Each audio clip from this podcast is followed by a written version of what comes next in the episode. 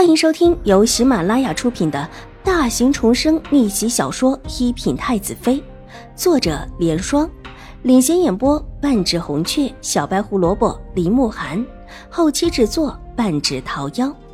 喜欢宫斗宅斗的你千万不要错过哟，赶紧订阅吧！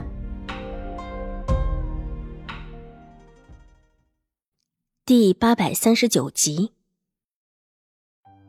这个。还真不好说。既然这个姓齐的不是好东西，那索性带人去把这封信要回来毁了，也免得到时候连累五妹妹的名声。邵颜如替邵婉如气恼道：“直接去讨要。”邵婉如挑了挑眉：“不行，直接讨要太引人注意了。”邵颜如摇了摇头：“那大姐的意思是？”邵婉如的问话接得天衣无缝。直接讨要目标太大，五妹妹莫如。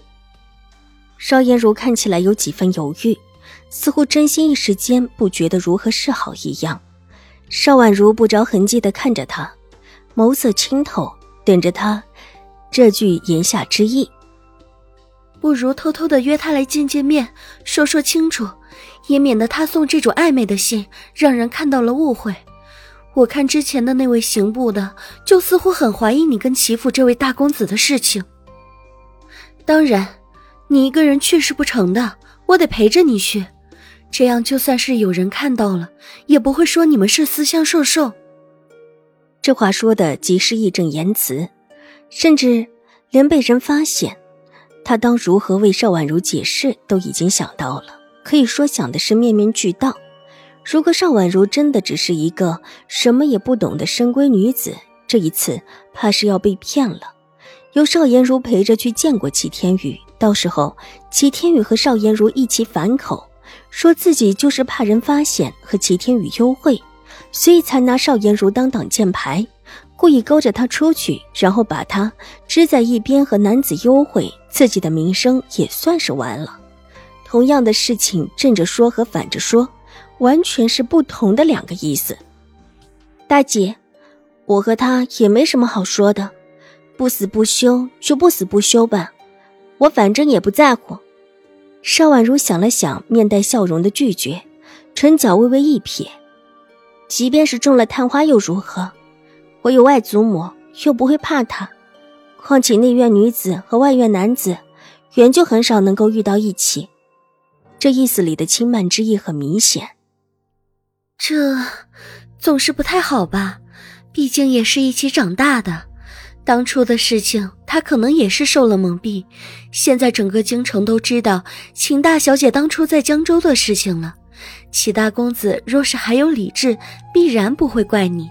想想这封信，应当也是他特意送上来关心你一下，算是对当初之事的歉意了。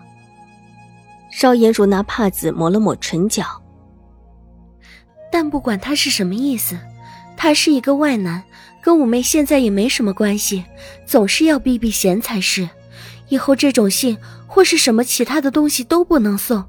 这里不是江州，若有些闲言碎语，对女孩子家总是不利。能说清楚，还是早早的说清楚才是。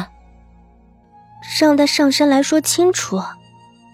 邵婉如这次沉默的时间有一些久，一时之间难以决断的样子。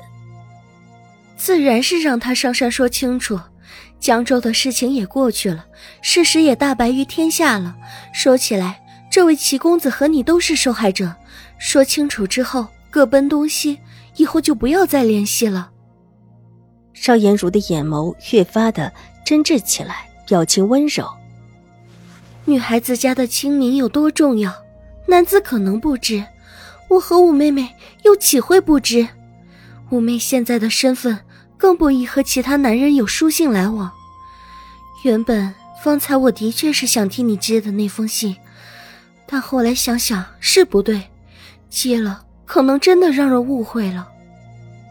口口声声都在为邵婉如考虑，一心一意的做一个生怕妹子。走错路的好姐姐，是哪一个妹子听了都会感动。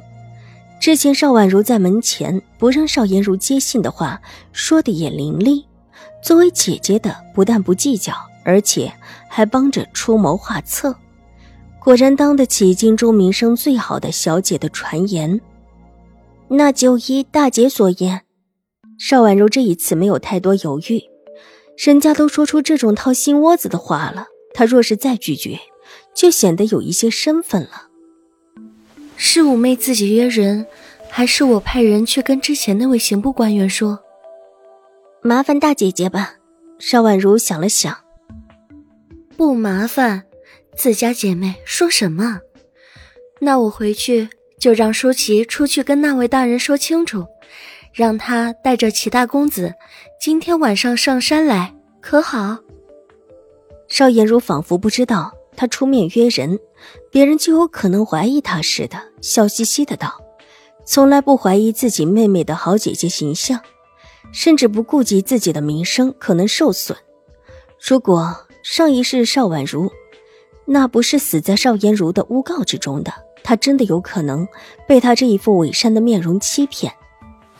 多谢大姐。邵婉如这时候表现出的是一种信任，当然，这种信任也不是邵婉如无条件的给予邵颜如的，这是邵颜如努力争取的，也越发的觉得可信。不过是一个养在山上的小丫头罢了，这心智就跟当初上山的时候差不了多少。邵颜如有一千个理由相信，如果没有瑞安大长公主在邵婉如的身后指点，邵婉如什么也不是。这种事情，邵婉如也不便跟瑞安大长公主说，正巧可以方便自己行事。邵颜如回去安排丫鬟出门约人。邵婉如站起来，走到窗前的书案上，掀开脸上的白纱巾，下面是一块未完成的画卷。拿起砚台上的笔，看了看窗外，落下几笔。小姐，大小姐为什么同意自己去约人？这若是有人发现，要怎么解释啊？玉洁重新的换了一杯茶进来，放置在案角上，退在一边，忍不住问。谁看到他的人约人了？邵婉如漫不经心的道，手中一笔又落下。玉回安中现在人这么多，必然会看到他身边的丫鬟约人的。玉洁答道：“玉回庵里的女尼是不太多，原本不一定能够看到这种事情，但现在除了月回庵里的女尼，还有刑部的人。刑部的人现在还在挖地三尺的找凶犯。”又岂会不盯着每一个可疑的或者不可疑的人？本集播讲完毕，下集更精彩，千万不要错过哟！